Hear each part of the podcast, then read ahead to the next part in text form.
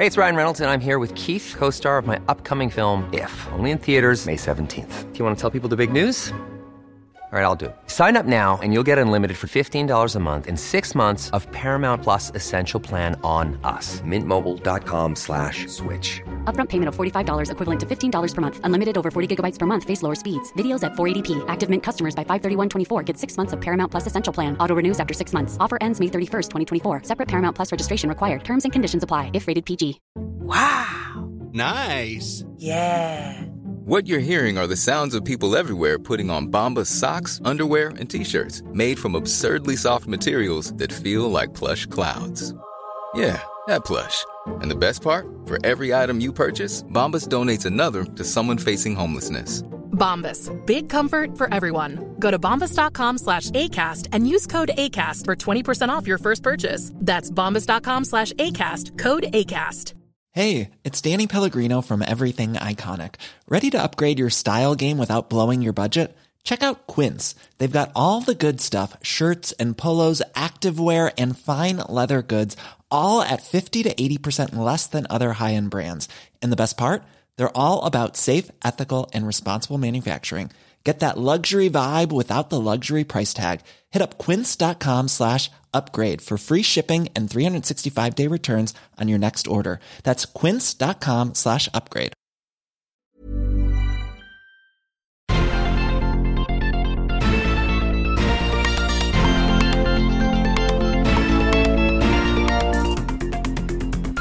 Salut à tous, bienvenue dans Sortie de Veille, le podcast quotidien de Mac Génération.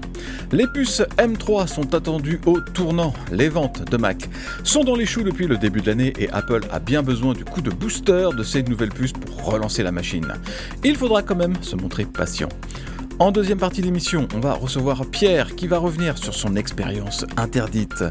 Au mépris du danger, il a en effet installé l'application de Microsoft qui permet d'utiliser les e-messages de l'iPhone sur Windows. Bon en fait, c'est pas formidable, il vous dira tout après le flash info.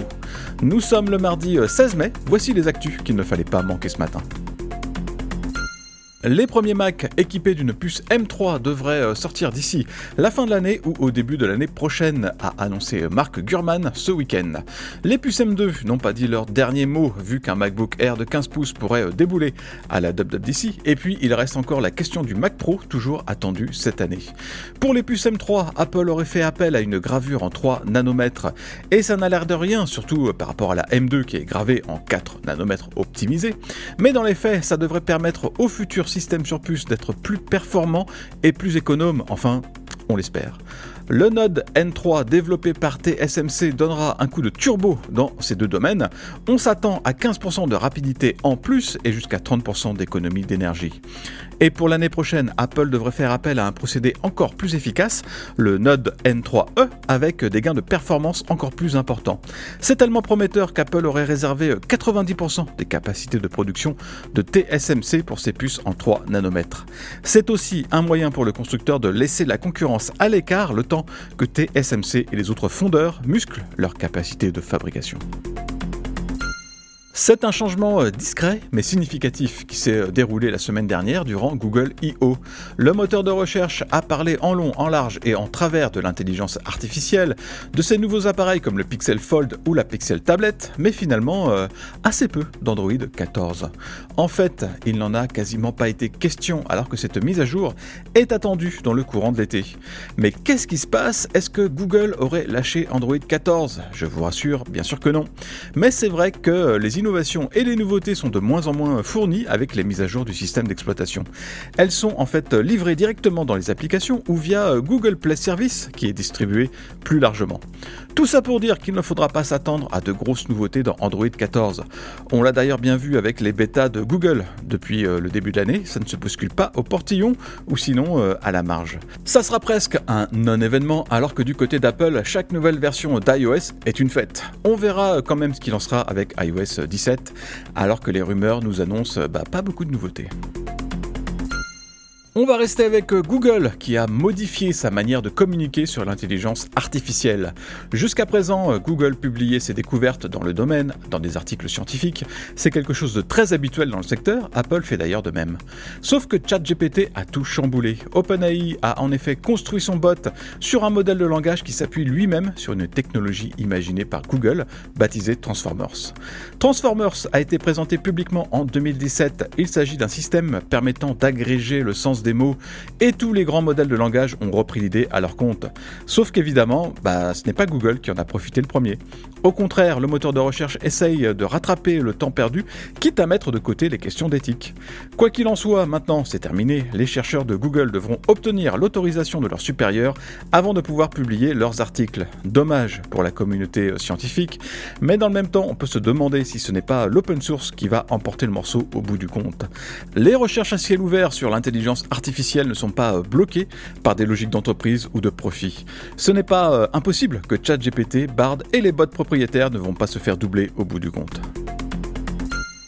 Microsoft avait bien besoin d'une victoire dans le secteur des jeux vidéo et la Commission européenne lui a servi cette bonne nouvelle sur un plateau. Bruxelles a en effet donné son feu vert à l'acquisition d'Activision Blizzard King, une opération à 69 milliards de dollars. Voilà qui met fin à une série de revers pour le créateur de la Xbox. Après euh, le four du jeu Redfall, très mal reçu par la critique et par les joueurs, une réception catastrophique suivie par les déclarations de Phil Spencer, le patron de Xbox, qui a admis que Microsoft avait perdu la bataille des consoles. Surtout, Microsoft avait reçu un gros coup sur la tête avec le no britannique à l'achat d'Activision. Le régulateur anglais s'oppose à la transaction, mais il reste encore un appel et Microsoft a encore une petite chance de réussir son coup de l'autre côté de la Manche. Microsoft a répondu aux principales objections de la Commission européenne, notamment en autorisant les jeux Activision à être jouables sur des services de streaming et ce pendant 10 ans. Microsoft a donc remporté une manche, mais la partie est loin d'être terminée. Il faut maintenant arracher le feu vert anglais et surtout la validation des autorités américaines de la concurrence et ça, bah, c'est pas gagné non plus.